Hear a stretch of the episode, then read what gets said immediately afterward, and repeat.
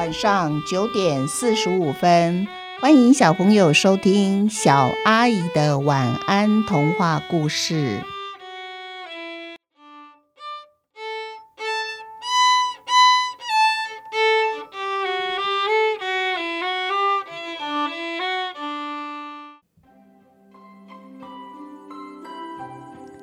阿狸捉贼记》这个故事分成上下两集，现在我们先来听上集的故事。阿狸好不容易摆脱了共犯的罪名，不必被关起来，他被送回机器人公司，经过重新改造，成为一个机器人保姆。只是他万万没想到。最后，他还是被人类丢回机器人回收站。阿里被丢进机器人回收站的时候，他的脑子还有意识，不过他的四肢完全动不了了，头部后垂。幸好有两条细微的电线粘住了身体，他才没有成为无头机器人。把阿里丢进回收站的人没有仔细检查阿里的生命迹象，马马虎虎、随随便便判定阿里死亡了。其实阿里只是伤的比较严重而已。幸好在电源耗尽的最后一刻，阿里启动了紧急钮。紧急钮原来就是用来帮助机器人争取活命机会。情况好一点的话。可以靠自己的脑波指使四肢动起来，走出去求救。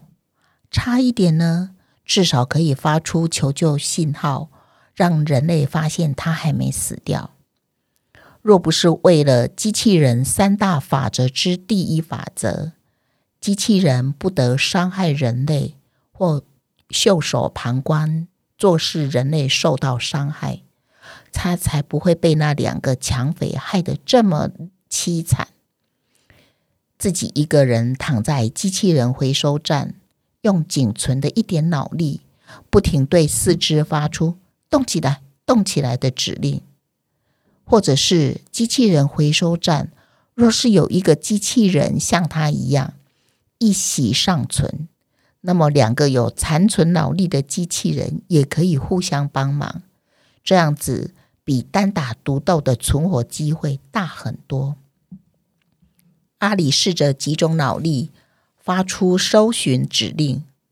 谁知道，现在躺在回收站的机器人没有一个是有生命的。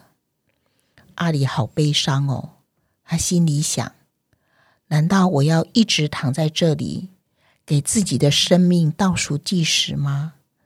这真是身为机器人最糟糕的下场。这时候，有一对父子进到了机器人回收站。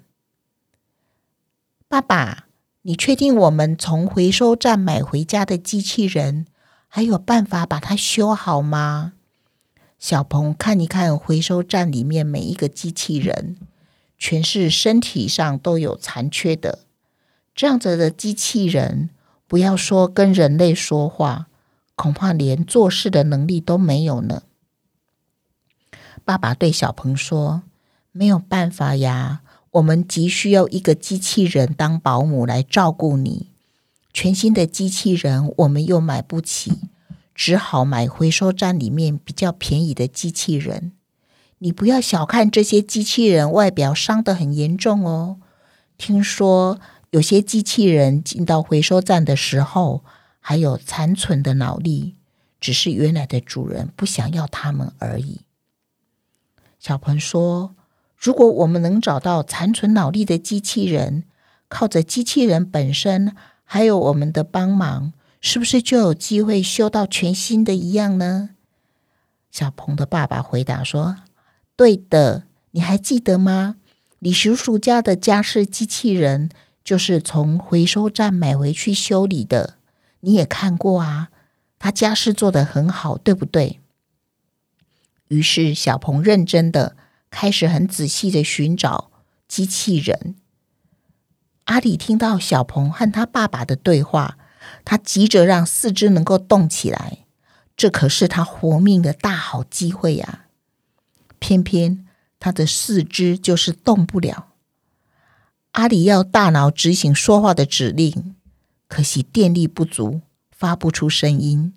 这时候，阿里赶紧改用胸前的闪红灯，但愿在他电力没有用完之前，小鹏或是他爸爸可以看见他胸前的红灯。这时候，小鹏。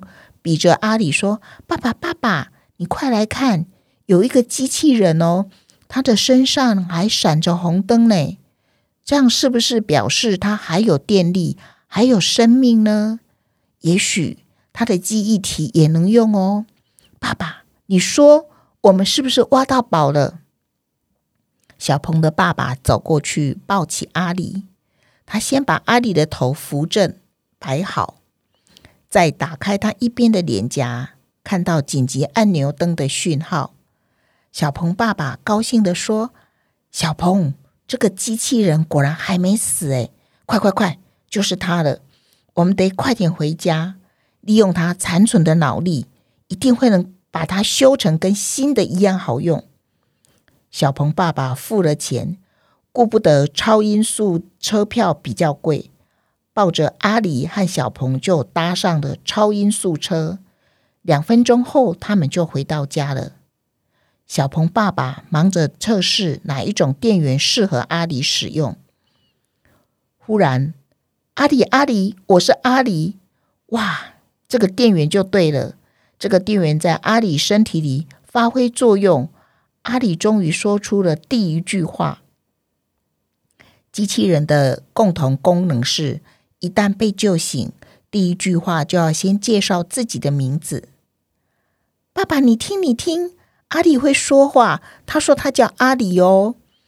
小鹏从来没有拥有机器人，他兴奋的围着阿里大叫，同时比着自己对阿里说：“我叫小鹏，小鹏。”两天后，阿里身体的电源充饱了，爸爸订购的头部粘合剂还没有寄到。小鹏就用胶带暂时把阿里的头部固定住，他让阿里先能够看着前方。那模样虽然看起来有点怪异，但是小鹏和阿里都很满意目前的情况。于是阿里开始把自己的遭遇详细的说给小鹏和他爸爸听。